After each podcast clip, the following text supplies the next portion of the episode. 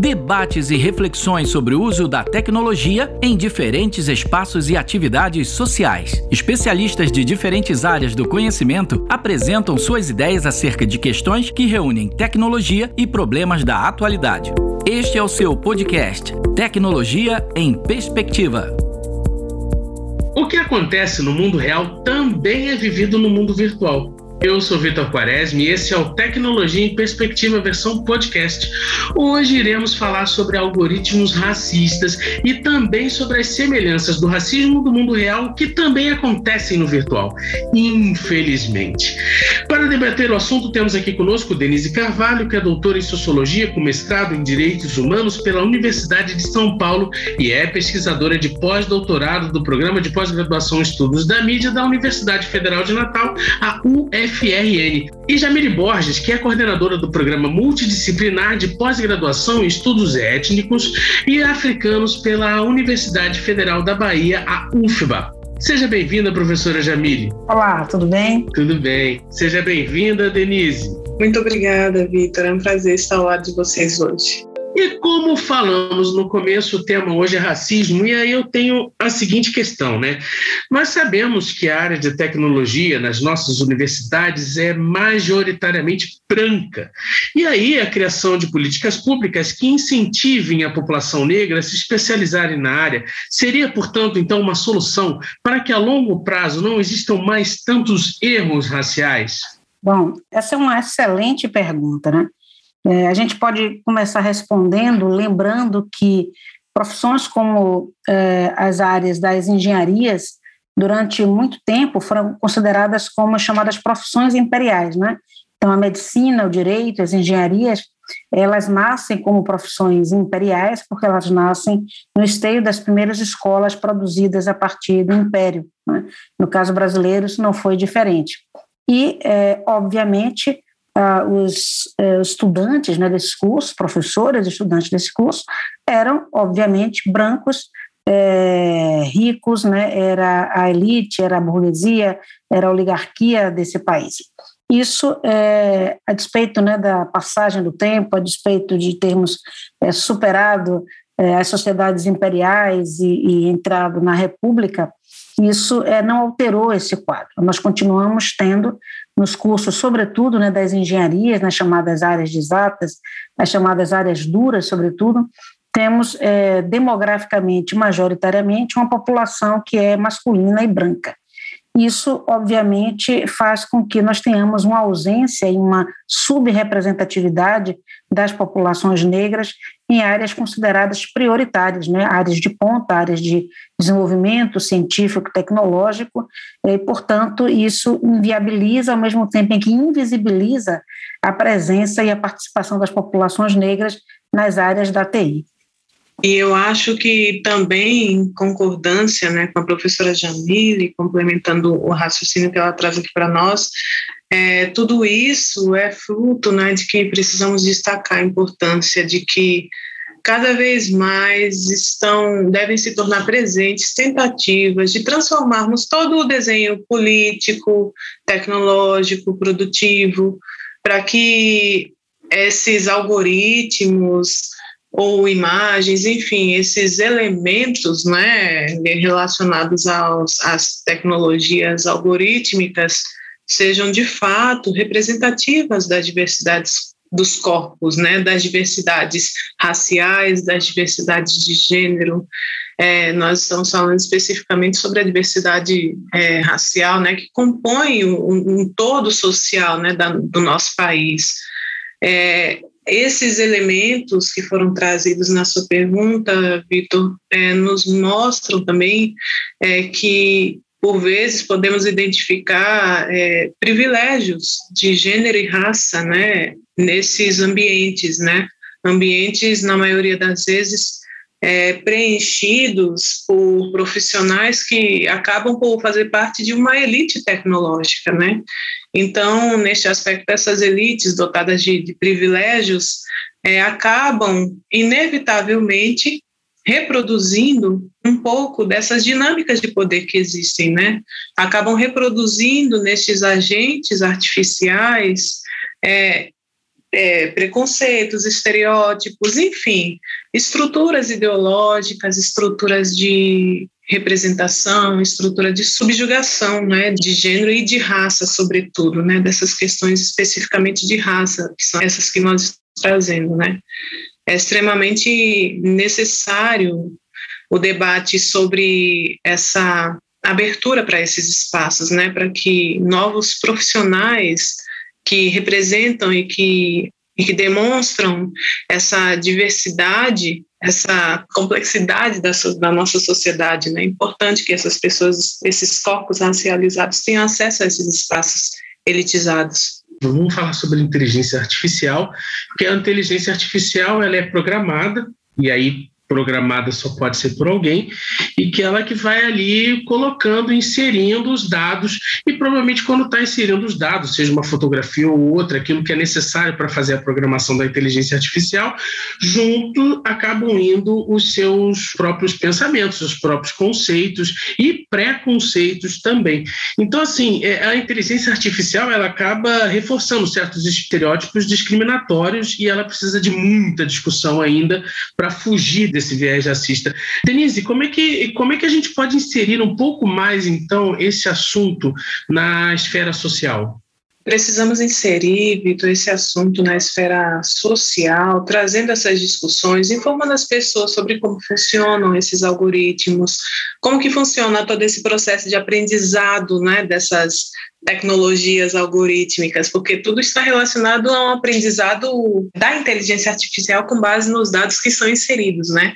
Então, eu acredito que um, um, um processo de conscientização da nossa sociedade a respeito dos possíveis vieses que podem estar inseridos, incluídos nesses processos, podem sim nos ajudar a percebermos quando é, é, acontece uma desigualdade no âmbito virtual, quando acontece uma lacuna, quando está se colocando alguma barreira ou alguma estrutura já pré-concebida a respeito de determinados indivíduos, né, de determinadas pessoas, enfim, de fenótipos específicos, de determinados corpos. Eu acho que o primeiro passo é a conscientização. Eu acho que, assim como a própria ideia de racismo, né, quando a gente fala em racismo, nessas inteligências artificiais, esse racismo que é refletido, reproduzido também, porque os dados, enfim, são inseridos por humanos, né, pessoas, assim como a questão do racismo, este, esse, esse tópico específico precisa ser discutido. Quando uma questão não é discutida, eu acredito que a gente só acaba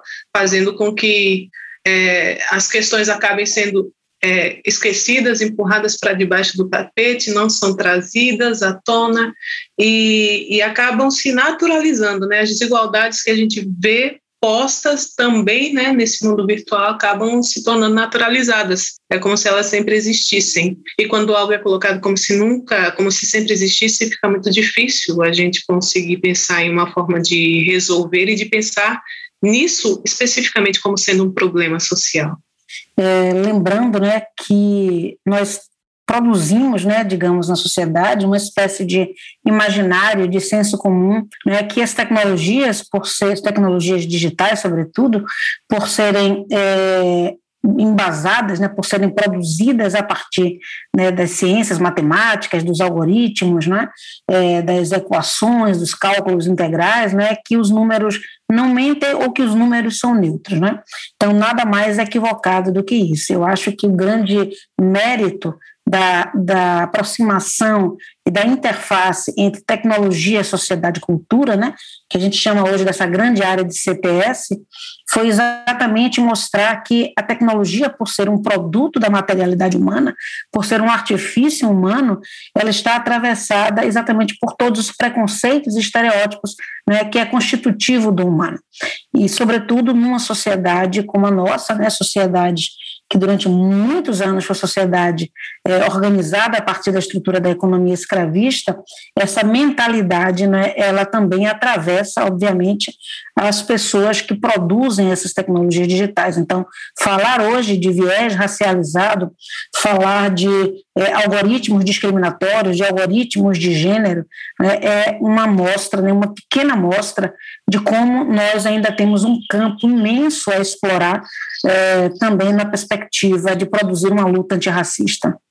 E aí, seguindo nas nossas lutas do dia a dia, na nossa batalha, a gente tem algumas cidades aqui do país buscando cada vez mais tecnologias para fazer reconhecimento facial, sobretudo aí em Salvador, né, professora? Em que a polícia tem aí um equipamento para fazer a verificação das pessoas. Inclusive, uma das pessoas chegou a ser presa por reconhecimento facial. Sendo que, eh, em alguns países, esse produto, esse, essa tecnologia, ela está sendo banida. E, pelo contrário, como falei, aqui no Brasil, a gente cada vez mais é, tem essa tecnologia aumentando e tudo mais. Como que a gente pode relacionar isso, então, ao potencial racista na sociedade, sabendo, sobretudo, dos estudos que comprovam a imprecisão em rostos negros? Jamile? Eu diria o seguinte, eu gosto, como antropóloga também, eu gosto sempre de recuperar um pouco esses contextos históricos para a gente perceber, inclusive, que essa, esses fenômenos, né, eles não brotam do nada, eles não brotam espontaneamente. Eles são fruto de uma política reiterada né, de controle de vigilância de determinados corpos né, é, sobre outros corpos. Então, é, imaginemos que a ideia, né, o sistema de vigilância, de controle, de monitoramento, né, é, se produzir uma ideia de que segurança pública e violência se combate com mais vigilância. Né? Se isso fosse verdade, nós não teríamos, por exemplo, os Estados Unidos, um dos países que mais investe em tecnologia de vigilância e de controle, não teríamos né, um país com uma alta taxa de violência, de violência urbana, de violência racial, né, e uma população carcerária majoritariamente negra. Então, investir necessariamente em mais tecnologia de vigilância e controle não é garantia de que você vai ter redução da violência, né, de que você vai ter a garantia de que as pessoas vão deixar de praticar atos delituosos. Ao contrário, o que a gente sabe é que esse tipo de tecnologia, cada vez mais, né, age exatamente para manter fora da sociedade os mesmos corpos, as mesmas pessoas que são as populações mais pobres, que são as populações periféricas, que são as populações pretas no país inteiro. Então, o grande problema da tecnologia de vigilância, né, e eu tenho dito, o problema da tecnologia não é a tecnologia em si, né, é a tecnologia como um artefato ao serviço de determinados grupos, né, é, é, agindo sobre outros grupos. Então, eu acho que é interessante pensar como, né, nesse país, sistemas de controle e vigilância, né, que saltaram da ideia do capitão do mato controlando e vigiando né, o trabalho, os corpos das outras pessoas, para tecnologias cada vez mais refinadas e mais sofisticadas, que, no fundo, só reproduzem as mesmas tecnologias escravocratas. Denise? Em complemento ao que a professora Jamile falou, eu acredito que esses processos realmente eles só revelam uma, uma reiterada tentativa de controle dos corpos, né? É, é o, a tecnologia sendo perpassada pelo biopoder, né? O biopoder agindo através da tecnologia, né? Agindo para disciplinar esses corpos, para demarcar quem é um, um, uma pessoa de potencial risco, quem é o, uma pessoa que pode, que é potencialmente perigosa. E como a professora Jamile já falou, eu acho que isso é uma consequência de, de fatores históricos, né, estão muito bem intrínsecos e estruturados na nossa sociedade. Se nós formos pensar essas as teorias pseudocientíficas do passado que determinavam quais eram os indivíduos que tinham aquela tendência mais atávica, atávica animalesca, né, uma tendência maior a, a ter atitudes violentas, enfim, tudo isso e, é, foi todos esses elementos no fim das contas revelam o quão estruturados estão esses esses falsos conceitos, né, esses conceitos considerados como científicos. Isso acaba é, refletindo também, se refletindo como uma forma de criminalizar esses indivíduos, criminalizar a população negra, que desde o início da sua história já foi criminalizada. Não é? Nós vemos que é, parte do, do, até mesmo do aparato jurídico no passado, né, implementava é, a lei da vadiagem, né, determinando quem, quem, que quem era desocupado, na verdade não era desocupado, eram os excluídos, eram aqueles alienados da, da, dos meios de produção, aqueles que eram expropriados da possibilidade de vender a sua força de trabalho, né, eram tidos como os vagabundos, como os, os socialmente inúteis, né, aqueles que não eram interessantes para a sociedade e acabam esses indivíduos, né, esses grupos acabam sendo mais uma vez, né, minorizados, subalternizados, sendo alvo de violência, alvo de criminalização. É uma questão que precisa sempre ser levada em conta, porque como que nós podemos levar em conta um elemento de, de identificação, né, facial que é impreciso? e que e cuja determinação assim né de, de a respeito do indivíduo é, é, é permeada, infelizmente, por uma série de subjetividades que só refletem o que acontece no mundo material. Isso é um assunto muito, muito interessante e que precisa constantemente ser discutido. Nós sabemos que quando nós estamos falando de uma coleta de dados de pessoas, seja por empresas ou mesmo os órgãos de segurança pública, isso precisa ser feito com a máxima transparência possível. Para isso tem é, a lei da transparência que diz que, que, as coisas cada vez mais têm que ser, a ordem é ser transparente e cada vez menos é, as coisas menos escondidas. E como essa necessidade de incentivo a leis específicas sobre o, o relacionamento facial se torna primordial nessa situação. Denise, gostaria de começar? Sim, eu acredito que é importantíssimo pensarmos né, e discutirmos cada vez mais sobre essas leis de regulação, né, sobre formas de regulação para que esses casos não ocorram ou para que minimamente eles sejam monitorados, né? É, alguns eventos ou outros sejam monitorados e a partir dessa coleta de informações a respeito desses dados nós possamos é, criar um arcabouço que seja possível para um marco para a elaboração de um marco regulatório com relação a essas a esses ambientes com relação a esses espaços. Eu acho que isso é importantíssimo. É, nós vemos que é, na nossa sociedade todos nós somos né, naturalmente dotados de direitos, né? Nós somos tidos como é, iguais perante a lei, né? Mas nós vemos que em termos práticos existe uma série de, de subjetividades, uma série de elementos que acabam influenciando para que é, haja uma seletividade, né, com relação a, a corpos, com relação a indivíduos. E eu acredito que é importantíssimo que os casos sejam, primeiro, monitorados, sejam também divulgados nas mídias, sejam trazidos para a pauta, trazidos trazidos à pauta, as pautas de discussão como está sendo trazido aqui, né, na rádio da UERJ, esse programa, né, e eu acho que é, é, primário o esforço, primeiro, de discussão com pessoas que tratem sobre essas questões, que ajudem a elucidar, e também é, que existam formas né, de serem estabelecidos marcos regulatórios que nos ajudem a, a salvaguardar os direitos dos indivíduos, né, para que as pessoas não tenham seus direitos cerceados a partir de um, de um dispositivo de tecnologia da vigilância que, no fim das contas, acaba corre o risco de se tornar uma forma, mais uma forma de demarcar os indivíduos, né? De classificar, de estabelecer um, um rótulo sobre as pessoas, né? E é importante que isso não aconteça. É, eu acrescentaria né, também que é fundamental que a gente né, compreenda né, dizer, que essa ação do Estado, né, essa ação biopolítica ou essa ação de vigilância, né, ela é, cada vez mais né, demanda o investimento não apenas em, em políticas públicas né, para assegurar o desenvolvimento né, de mais transparência nas plataformas públicas, o que infelizmente é o avesso do que a gente está vivenciando hoje, né?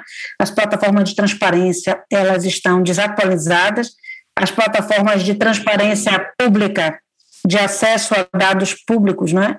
Elas estão completamente, eh, muitas vezes, fora, é, em suspensa, né, fora do ar, nós não temos mais acesso né, aos portais de transparência governamentais, aos gastos, etc.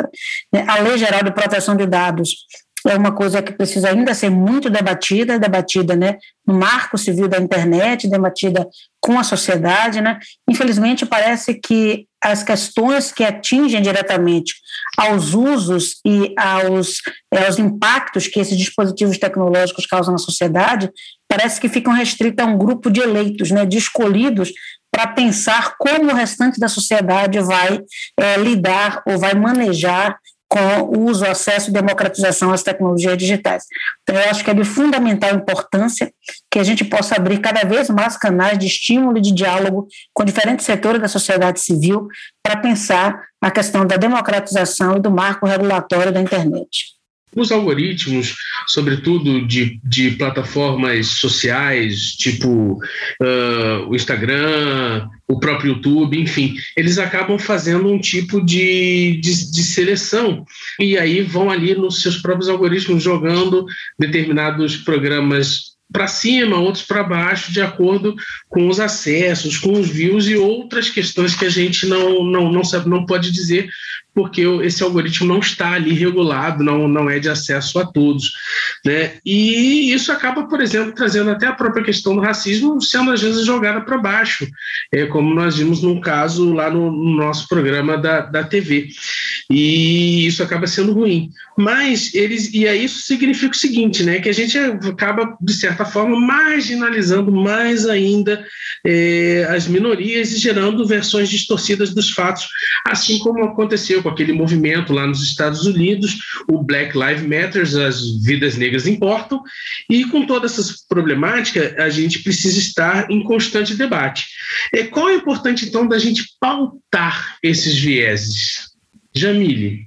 É, essa pergunta também é uma pergunta muito boa, né? Porque, de fato, a gente está vivendo hoje uma coisa que alguns teóricos da área né, têm chamado do, a sociedade do tagueamento, né? ou seja, as hashtags. São sociedades é, cujo princípio organizativo, né, o princípio que direciona, que estimula a relação de consumo, a relação das pessoas com o mercado, a relação das pessoas né, com as mídias, com as redes sociais, a relação das pessoas com a política, está né, tá sendo diretamente é, enviesada, né, daí porque o uso dessa ideia do viés tecnológico, né, ela está sendo direcionada em virtude desse conjunto né, de hashtags, desses indicadores, indexadores produzidos pelos algoritmos dessas plataformas é, mais populares e mais conhecidas, plataformas de, né, que agregam hoje grande conteúdo, grande parte, inclusive, do conteúdo produzido na internet acaba sendo difundido por essas plataformas. Então, aí acho que nós temos é, duas situações que são bastante curiosas. Né? A primeira delas, né, um pouco você já sinaliza, é o fato de que quem mais usa, obviamente, gera mais, mais estratégia, mais dispositivo de indexação, gera mais é, conteúdo, né, dissemina mais conteúdo, e aqui eu não estou usando o juízo de valor se é conteúdo bom se é conteúdo ruim, mas o fato de que quanto mais pessoas né, e especificamente mais pessoas de uma determinada classe social, de uma determinada cor, né, de uma determinada é, é, orientação né, hegemônica, acaba definindo os critérios né, é, societários, acaba definindo padrões de consumo. Né? Isso significa dizer que, obviamente, aquelas pessoas que não acessam, terão, portanto, geram menos conteúdo ali na internet, têm menos possibilidade de é, balancear, né, digamos assim, é, de equalizar essa balança é, da produção e da disseminação da, da, informação na internet. Então, a gente tem múltiplos espaços e precisa construir múltiplas estratégias de enfrentamento ao racismo.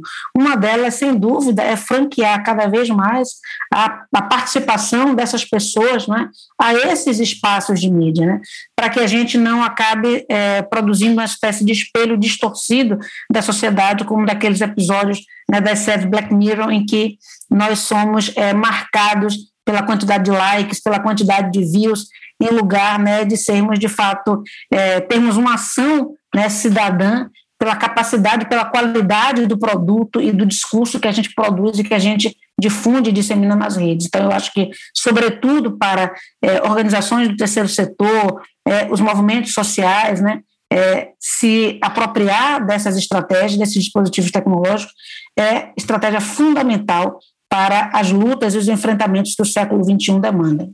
Exatamente. Nesse processo, né, nós vemos um, uma, uma energia muito depositada né, em elementos relacionados à financiarização da vida, né, a, a mostra né, nas redes sobre qual é o, como a professora Jamile falou, em, em, em tipos de, de padrões de consumo, né, eu, eu ainda eu, eu penso que junto com esses padrões de consumo também são difundidos os estilos de vida ideais, né, perfeitos, dentro daquele padrão que se vê, é, dentro do, do, conteúdo que é produzido por alguns algumas pessoas que trabalham né, especificamente com essas redes de engajamento. Né? E essa financiarização da vida acaba também por determinar, né, assim como, como em tudo, né, acaba por determinar quem é que tem o, detém o melhor estilo de vida e quem não detém, né?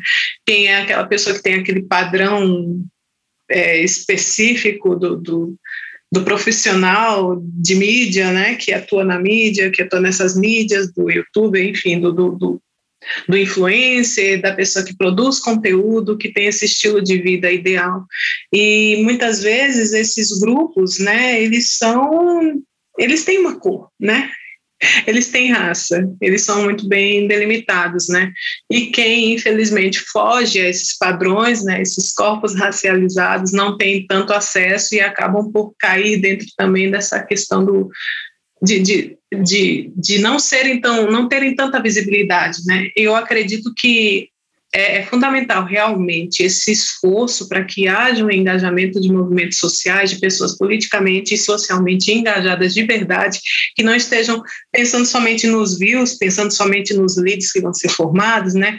É, que não estejam meramente nas redes pensando só no, no, nas, na, nas estratégias de SEO, nas estratégias de, de de tráfego orgânico, de elaborar alguma espécie de tráfego orgânico, mas que pessoas politicamente engajadas, pessoas pretas, né, pessoas negras tenham realmente acesso a esses espaços. Eu acredito que também é, contribui para a formação dessas pessoas com relação à a, a, a, dinâmica desse, dessas mídias, né, eu também acho que pode ser uma forma de, de aumentar as possibilidades de inserção, né, então que possamos é, cada vez mais dar visibilidade a esses programas, a ações de, de, de, de grupos de sociedades, é, da sociedade civil, ou enfim, de, de movimentos sociais que fomentem né, essa, essa inserção dessas pessoas nessa nova atividade, porque nós vemos que é uma atividade produtiva hoje, né?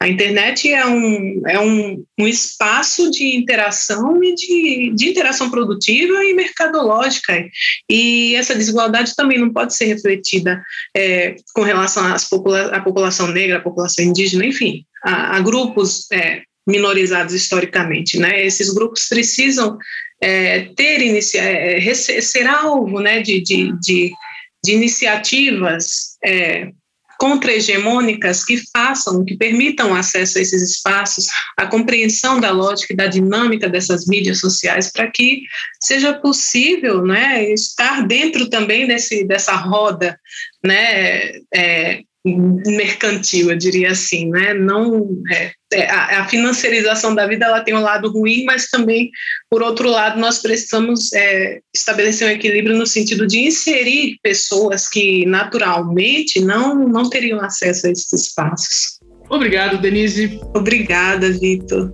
Obrigado, Jamile. Muito obrigada, Vitor. E este foi o Tecnologia em Perspectiva versão podcast. Hoje falamos sobre um tema que infelizmente ainda dá o que falar: racismo e tecnologia. Afinal, a tecnologia que temos no nosso dia a dia acaba refletindo o pensamento da sociedade como um todo. Estiveram nos ajudando nessa conversa Jamile Borges, que é coordenadora do programa multidisciplinar de pós-graduação em estudos étnicos e africanos pela Universidade Federal da Bahia, a UFBA, e esteve aqui conosco nos ajudando nesse debate também Denise Carvalho, que é doutora em Sociologia com mestrado em Direitos Humanos pela Universidade de São Paulo e é pesquisadora do pós-doutorado do Programa de Pós-Graduação em Estudos da Mídia da Universidade Federal de Natal, a UFRN. Este programa teve a produção de Caroline Fernandes, Cássia Ferreira e Whitner Marques. E nós contamos com os auspiciosos trabalhos técnicos de Gladson Augusto. E eu sou Vitor Quaresma. Não deixe também de assistir ao programa Tecnologia em Perspectiva da TV TV UERJ e a gente se encontra em breve em mais um Tecnologia em Perspectiva versão podcast.